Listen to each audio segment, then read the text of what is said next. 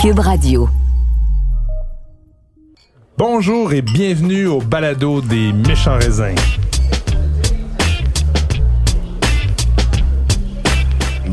Méchant raisin. Alors ici Mathieu Turbide et je suis en compagnie des incontournables méchants raisins, Nadia Fournier, Patrick Désy. Bonjour. Ça va? Ben oui, fort Êtes-vous prêts? On a tout un menu ce soir, une belle carte euh, des vins d'ailleurs. On reçoit Joris, Yoris, Joris, Yoris, Garcia du Club Chasse et Pêche. Bonjour. Qui va nous parler d'un projet fascinant. On va en parler tout à l'heure. Bienvenue euh, dans le balado, dans cet épisode dans le studio. On va aussi avoir cette semaine un combat des vins. Alors Patrick et Nadia vont s'affronter, essayer de nous convaincre, moi et Joris, de, de, de laquelle de leurs bouteilles est la meilleure. On va voir qui va gagner. Et évidemment, les suggestions de la semaine des méchants raisins. Alors sans plus tarder, Ah. et yeah! Merci Nadia. Je pense que t'es là.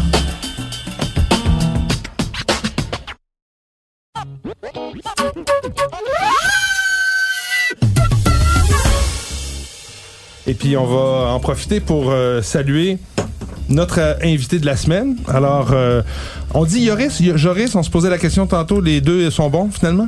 Joris, c'est euh, la façon euh, francophone. Mais sinon, hein, ça vient des Pays-Bas, c'est Georges en Hollande. Puis là-bas, ils disent Joris. Mais Ah, tout le monde m'appelle Joris.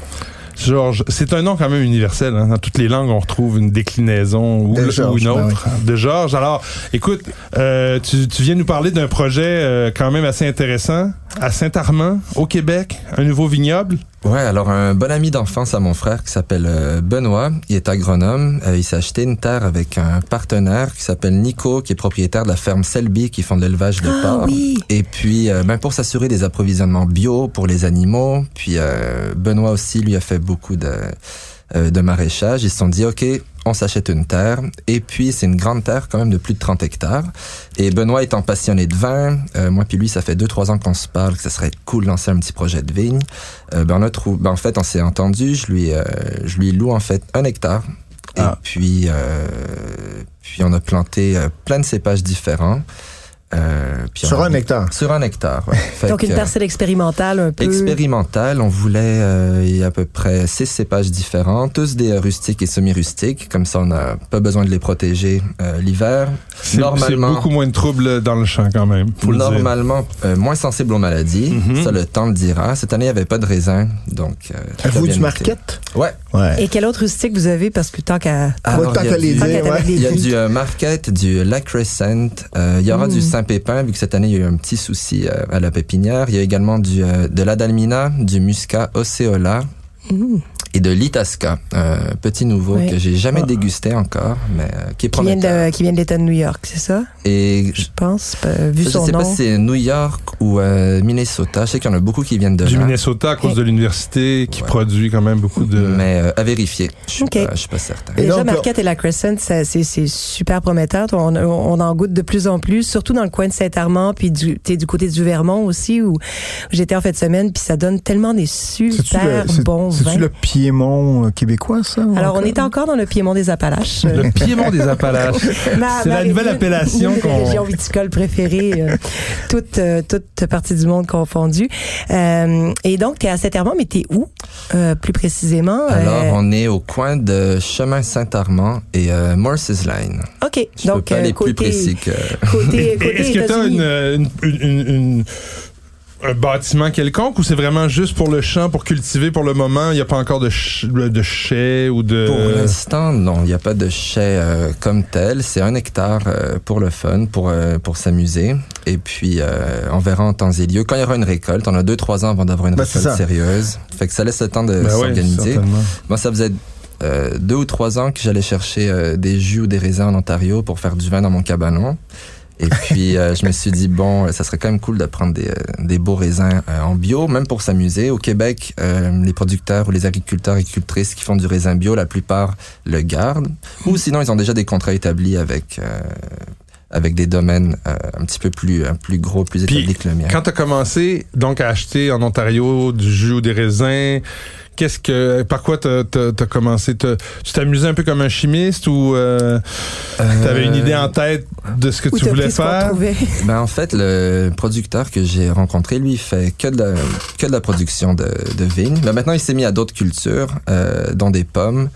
Et une autre culture assez lucrative, le cannabis. Oh yeah. là, je pense qu'il est en train de faire moitié-moitié pas mal parce que ça a l'air plus payant que les raisins. Oui. Mais j'ai commencé avec des... On euh, pourrait avoir un segment cannabis hein, dans, Ben, le, dans le podcast. cannabis, peut-être. Mais donc, ce producteur et travaille en lutte raisonnée, c'est le plus vert que j'avais réussi à trouver dans le coin de, de Niagara. Et puis, euh, on a pris des jus de Riesling, puis j'ai fait des euh, pet nuts la première année, puis des euh, vins euh, tranquilles. Puis c'est, moi, je suis un maniaque de Riesling, c'est un de mes vins préférés. Puis on est à des années-lumière de mes Riesling préférés. Mais c'était cool de pouvoir euh, suivre la densité, facile, hein, voir ça. quand la malouse Ouais. fait, faire un ou deux soutirages quand les vins commencent à sentir un petit Et peu tu, fais, et tu fais ça tout seul ou t'es avec quelqu'un qui, qui, qui, qui a déjà vinifié? Parce que je veux dire, on s'improvise. Est-ce qu'on on, on s'improvise vigneron comme ça? Pourquoi pas? Euh, Je ben, demande. Si on veut faire des euh, grandes choses, je crois que c'est bien de s'entourer. Mais c'était juste un petit projet pour le fun dans mon cabanon. C'était rien de commercial. Ça, on a bu à la moitié. Sinon, c'est des amis puis de la famille. Puis, euh, Ah ouais, Mathieu, parce Moi, j'ai de l'expérience. oui, c'est j'ai fait ça avec la vigne dont j'ignore la- la- l'origine et le cépage, mais à Saint-Antoine-sur-Richelieu. Et c'était pas très, très Non, bon. ça n'a pas donné des Non, je résultats. pensais que c'était du cidre Euh, Ça avait des odeurs de cidre. J'ai fait. du cidre aussi. euh, ça, c'est euh, Sam Chevalier euh, qui travaillait chez euh, Unopol, qui maintenant euh, travaille au cidre euh, fleuri. Euh, lui, ça fait plusieurs années euh, qu'il en fait. Puis à mon retour de France, je pense il y a 4-5 ans, il m'avait invité pour aller broyer des pommes parce que c'est un travail très long, très laborieux. Puis je me suis dit, hey, c'est bien le fun. Pourquoi on n'essaierait pas? Puis j'ai eu des beaux résultats. Et d'autres résultats catastrophiques. J'ai jeté 200 litres parce que j'arrivais même pas à mettre mon nez euh, dans la cuve. Ah ouais, C'était hein. quoi, volatile? euh, Ah, c'était tous les problèmes du monde euh, réunis. Moi, j'ai voulu faire ça le plus euh, naturellement possible. Et euh, vinification naturelle, mais il y a des surprises qui peuvent euh, arriver. Ah, Des fois, on peut les corriger, des fois, c'est mieux de les, euh, les jeter. Et est-ce Euh, qu'à terme, on peut penser voir une cuvée euh, arriver euh, au club chasse et pêche? Ça serait vraiment le fun. Pas Ça des vins bien. de mon cabanon parce qu'ils sont pas du niveau. Mais si un jour euh, on arrive à avoir assez de raisins, que les animaux ont pas tout mangé, puis qu'on arrive à se trouver un permis, tout ça, ouais, ça serait très très Ah. chouette. C'est l'objectif. C'est l'objectif. Puis je suis pas tout seul dans le projet aussi. Il y a ma ma copine Camilla qui a sauté dans le projet. Puis depuis, il y a tous mes amis, famille, parents, tout le monde vient désherber. Fait que c'est le fun. Ça nous fait sortir de la ville, on prend du soleil. Puis euh, c'est que- physique, arracher des mauvaises C'est herbes. vraiment ça le Le gros défi dans de les premières années, c'est de réussir à retrouver les petits mini euh, pieds de vigne, tu sais, qui sont encore euh, pour Bébés. pas qu'ils se- en fait qu'ils se fassent étouffer par euh, par cette végétation qui qui veut vivre surtout dans une année comme cette année où il y a eu beaucoup Eh beaucoup beaucoup d'eau. On a hâte de goûter ça dans 2-3 ans, votre réinvité. Avec Hein? plaisir. Puis euh, on va être euh, très heureux de goûter cette cuvée. C'est cuvée, parce que je vois qu'il va y avoir quand même euh, un beau défi de choisir qu'est-ce que tu vas faire avec As-tu coplanté juste pour terminer? Non, on est allé en vraiment rangée. rangé, on donc, est allé euh, en rangée. Il y avait une... Moi, j'avais en- envie quand même euh, de tout mélanger, etc. Mais vu que c'est une première expérience, aussi ouais. on fait des tests de qu'est-ce qui va bien fonctionner Ouais. ou pas. Il y a d'autres agriculteurs autour, dont euh, Pigeon Hill, qui ont déjà des très beaux résultats avec le market, puis le Mhm. lac Crescent. Mais pour Mhm. voir nous, euh, avec Benoît, Pour voir où est-ce que tu t'en vas. comment ouais. ça se passe, etc. Juste une petite dernière question geek, mais est-ce que vous avez une idée de quel type de sol vous avez? Parce que près de Pigeon Hill, il y a des il y a certains schistes, euh, est-ce que vous êtes assis sur quoi? Est-ce que Alors vous le savez? nous, le, le nom précisément, c'est le Loam de Shefford. OK. Euh, après, bon, même si la parcelle est assez petite, il y a quand même des différences. Il y a des parties avec, euh, bon, beaucoup plus euh, riches. Euh, c'est pas de l'argile comme telle, mais il y a une petite proportion d'argile. Puis il y a, oui, un petit peu d'ardoise, puis un petit peu de chais. Ce sont parties un peu plus euh, caillouteuses. Mais jusqu'à maintenant, la vigne a l'air de bien s'y plaire. Bien, ben Ah, à good. suivre. Ben bravo! Oui, Très ben, très merci. hâte.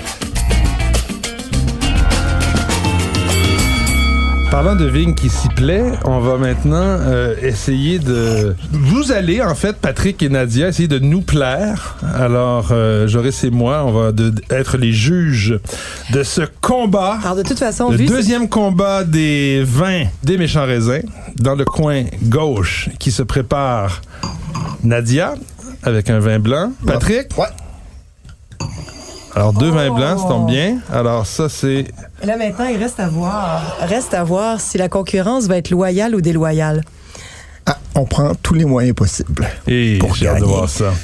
Alors, c'est parti. Alors, pendant les, la pro- les prochaines 30 secondes, vous allez, je rappelle les règles du jeu, vous allez nous présenter votre euh, concurrent, votre contender, comme on dit en anglais, et ensuite, on déguste, vous dégustez, vous nous convainquez des, disons, des attributs, des qualités du vin que vous mettez en compétition.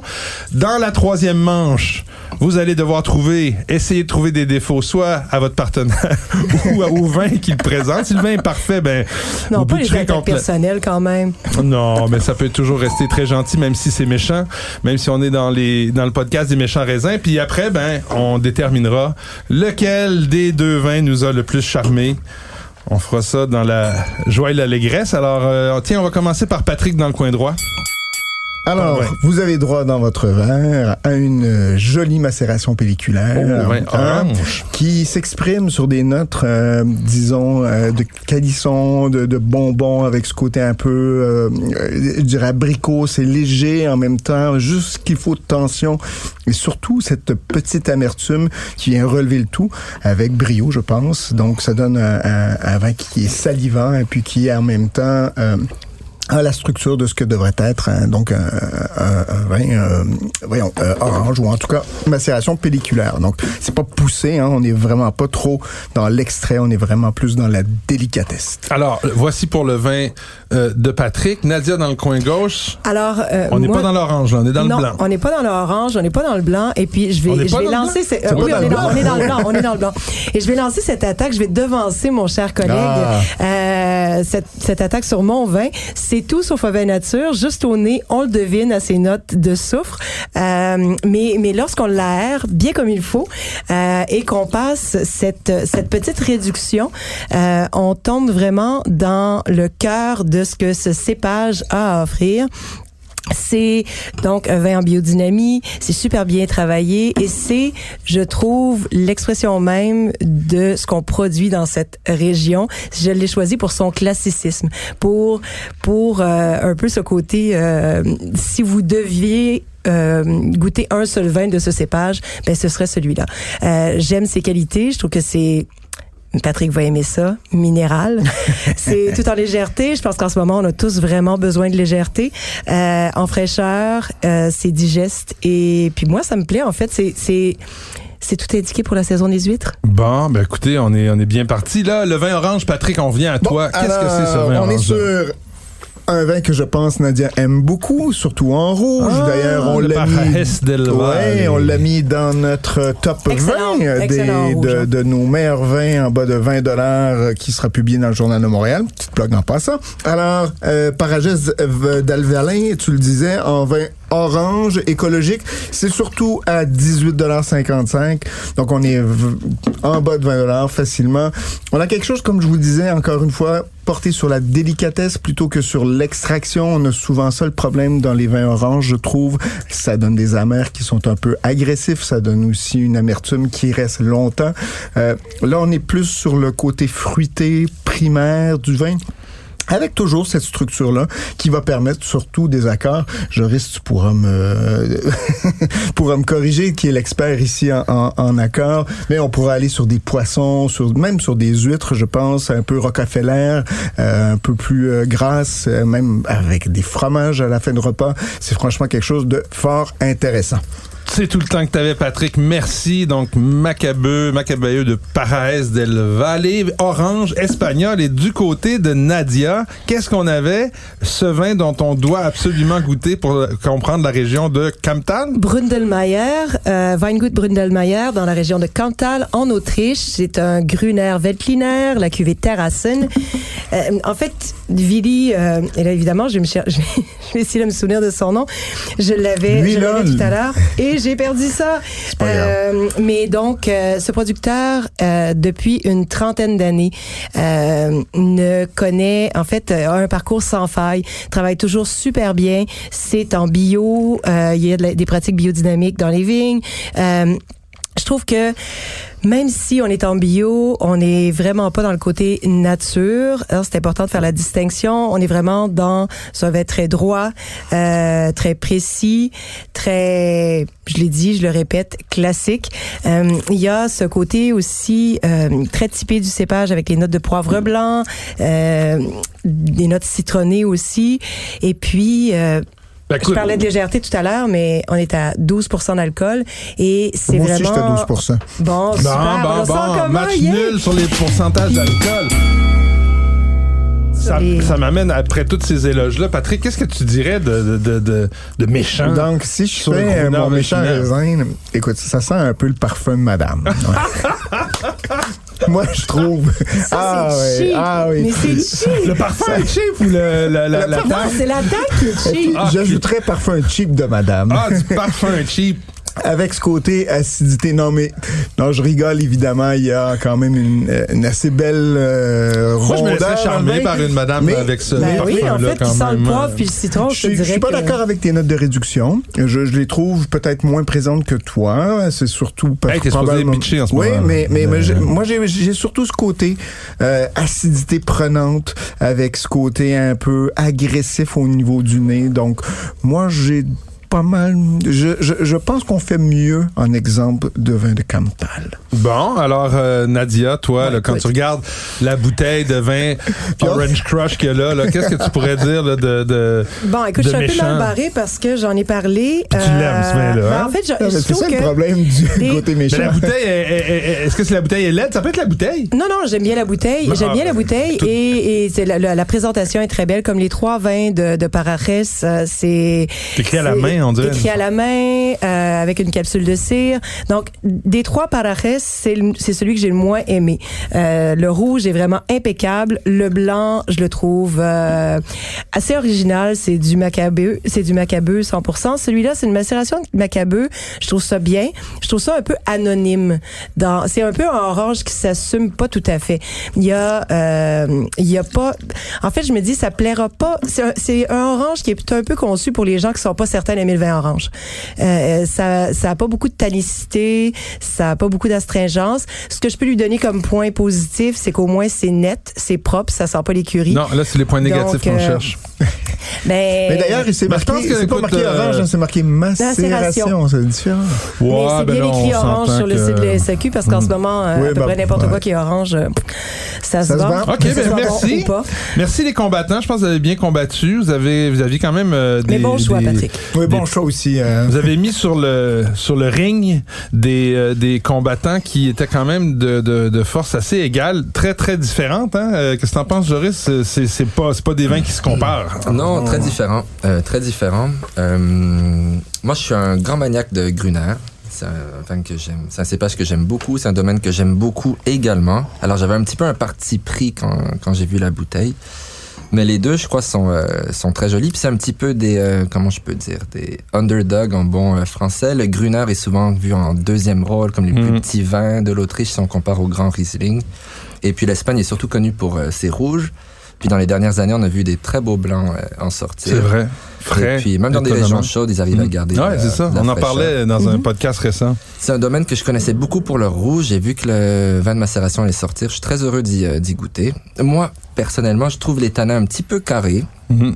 mais on n'a rien à manger. Si on sortait deux, trois euh, poissons grillés ou tout ça, je pense que ça pourrait être euh, très Mais si t'avais à choisir, parce que tes, tes commentaires ressemblent beaucoup aux miens. Moi, j'ai un, pas, je vais y aller puis après je te laisserai choisir.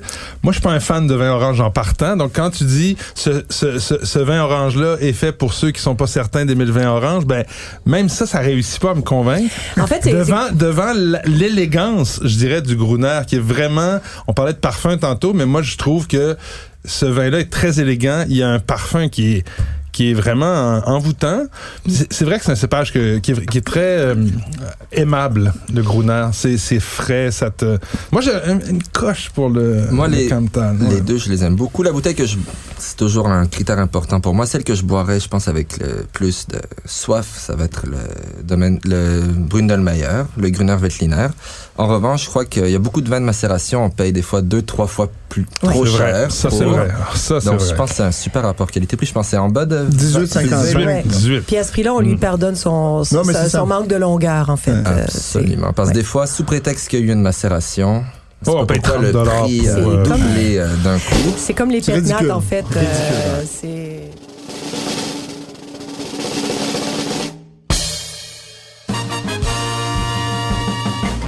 Match et nul ou, euh, Ben moi je dirais match nul avec léger avantage au Gruner parce que bon moi j'ai quand même voté, lui a donné Eh, écoutez, égalité. si j'avais à voter euh, personnellement, j'irais aussi avec le gros nerf. Bon, ben, en bravo, tout- deux bons vins. On a parlé du prix du tien. Oui, là, c'est un peu donc, plus en toute honnêteté, c'est, donc c'est 25, euh, 25 Ben, dollars. c'est quand même donc, pas, euh, Ouais, euh, c'est ça, pas la ça. mer à boire. 25 dollars non, pour mais c'est presque un rapport du simple au double, donc euh, tu sais, ça. Non, retourne non. à l'école en mathématiques. Oui, là. oui. 18, Ben, 18, ah non, 25. 18, Je pensais 15. Non, ça va. Non, mais t'es excellente en dégustation. Tu peux pas avoir toutes les qualités, là. Je veux dire. je suis pas pire en maths. J'en doute, j'en doute même pas. Écoutez, les amis, merci pour euh, ce beau combat euh, des vins. Merci, Joris, pour euh, le rôle du juge. Merci On va passer maintenant En ma faveur. aux suggestions de la semaine.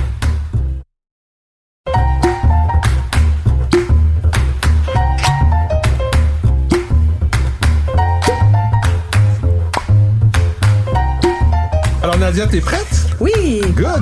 Ben, comme j'ai de la suite dans les idées, ma première recommandation sera une recommandation d'Autriche. Euh, ça arrive euh, incessamment à la SAQ, le domaine Pitnauer, domaine de Gerhard Pitnauer. C'est son Zweigelt cuvée Heideboden dans la belle région du Burgenland qui est juste à côté de la Hongrie. Euh, 21,85 c'est bio.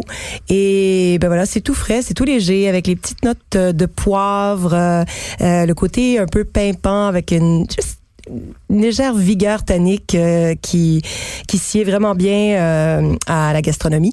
Et c'est 21,85 je l'avais-tu dit? Oui. Bon, c'est super abor- abordable délicieux. Faites-en provision pour les fêtes. Et le deuxième euh, ça ne plaira peut-être pas aux euh, amateurs de Bourgueil de facture très classique. Mais euh, je trouve que Nicolas Grosbois, avec Ah. son litron, Mhm, le litron. euh, Ah, il s'est arrivé finalement. Oui, Ouais, moi, j'ai ouais, bien aimé, moi. euh, donne quand même, tu sais, 2021, c'était pas facile partout. Ça, ça, en fait, il y a eu des gels, il y a eu, il y a eu Une une, température de bouette pas mal partout en France. Et malgré tout, je trouve que son litron euh, reste fidèle à son cépage et à sa région. C'est une version très allégée de Mhm. Bourgueil, mais à 28,55 pour un format d'un litre, je trouve que ça, ça se défend bien. J'aime bien aussi le, C'est le, le 12% côté, aussi, ouais, c'est ça, le côté, le litre du travailleur dans, dans le litron, juste le nom, Ouais, litron, ça, je trouve ouais. ça génial. Il faut pas se tromper, c'est le litron. hein. Donc euh, voilà, Et- Nicolas Grosbois, Bourgueil, litron. Puis quand on a soif, un litre, c'est 250 millilitres de plus, hein? Bien dit. Mathieu, t'es bon en mathématiques. Moi, moi, je suis très, très fort en mathématiques, surtout en mathématiques de volume liquide. Euh, ben, merci. Nadia, à toi, euh, Pat. Écoutez, euh, je commence avec une curiosité, un Tempranillo qui vient d'Australie, euh, de la maison ou enfin du producteur qui s'appelle Logan Wimala.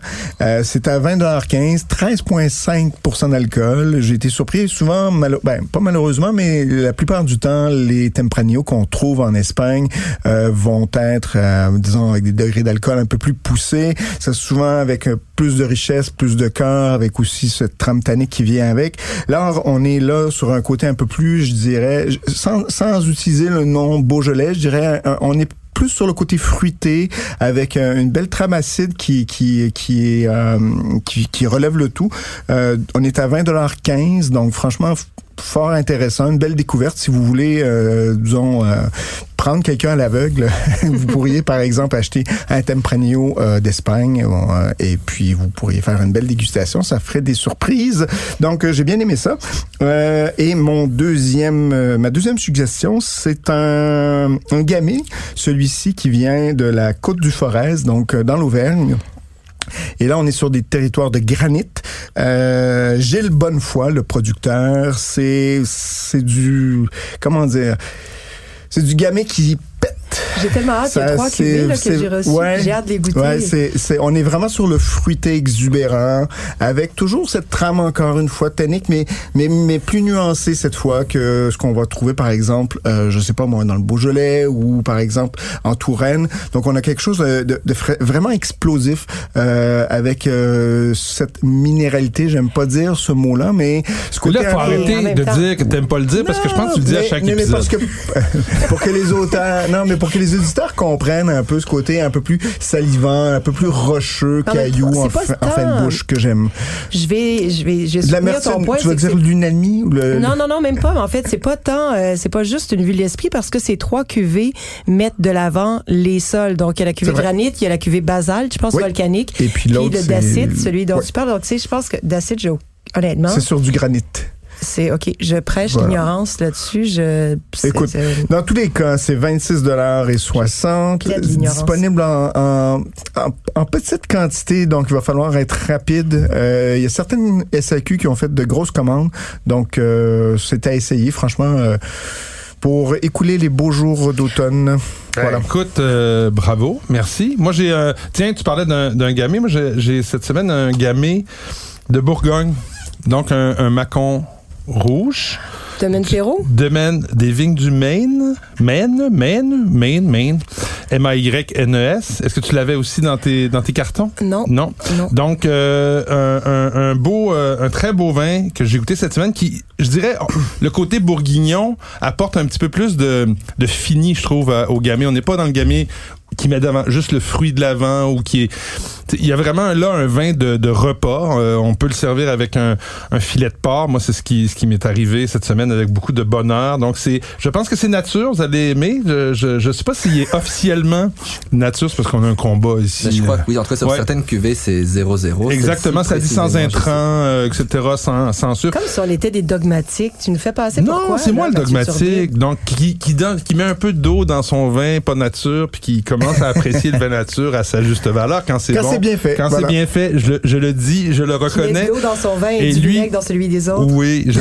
ah non, non, jamais. Sauf si c'est un très bon vinaigre. Alors, euh, c'est pas donné quand même. On est à 34 euh, dollars. Mathieu euh, qui boit des- du nature à 34 piastres. Si, 34 et mon ami. 75. Mais On je a savais pas que c'était nature quand je l'ai acheté. je le savais pas. Ah, il y a une évolution du genre depuis Ouais. le, le premier épisode, Oh je te my dirais. God. Bah, ensuite, je m'en vais dans. C'est pas nature, c'est pas loin. Je pense qu'ils sont bio, euh, le couple du Péré Barrera qu'on connaît, Ben mi-québécois, mi-français. des Donc, cuvées, en fait. mais là, c'est la cuvée Terre de Méditerranée qui est vraiment leur rentrée Ah oui, de gamme. ça, mais cette année, vraiment, vraiment bien fait. Le grenache qui est euh, davantage de l'avant que le cabernet, parce que c'est un assemblage cabernet, grenache. Euh, probablement Mourvèdre. Un peu avec euh, non Carignan et Syrah. Mais vraiment c'est le grenache. Ça sent le, le- le- le- la, grenache à plein nez exactement. Et c'est c'est très très bon. Un peu de fruits euh, noirs en finale euh, un petit peu fumé mais en tout cas très très beau vin pour le prix 14,85 C'est euh, hein, vraiment vin, vraiment pas cher Ah, Peut-être qu'on aurait dû le mettre dans notre liste. Mais ben, en tout Ben cas oui, il pas en goûté. reste Je peux pas mettre des vins que j'ai pas Ah. goûté. Mais je vous le souligne parce qu'il a déjà été en grande, grande distribution. Là, c'est- ça vient en quantité un peu plus réduite. Euh, Je suis allé voir tantôt 65 succursales au Québec, des bonnes quantités, mais tu sais, c'est pas répandu partout. Cherchez-le sur le site de la SAQ, vous allez le trouver. Alors, ça complète nos suggestions de la semaine. Merci, Joris. Merci à vous. C'était ta deuxième participation. Je pense que c'était le premier qui fait deux fois. Wow, quel C'est vrai? possible. Premier ou deuxième, mais en tout cas dans les, dans les premiers. Sûrement une troisième. Sûrement une Yeah. troisième. Ça serait très chouette. Merci beaucoup pour Merci, Joris. merci Ciao. tout le monde.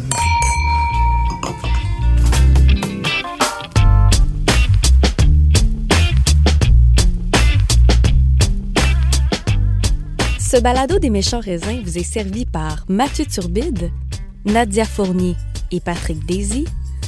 Montage et réalisation, Anne-Sophie Carpentier. Une production Cube Radio.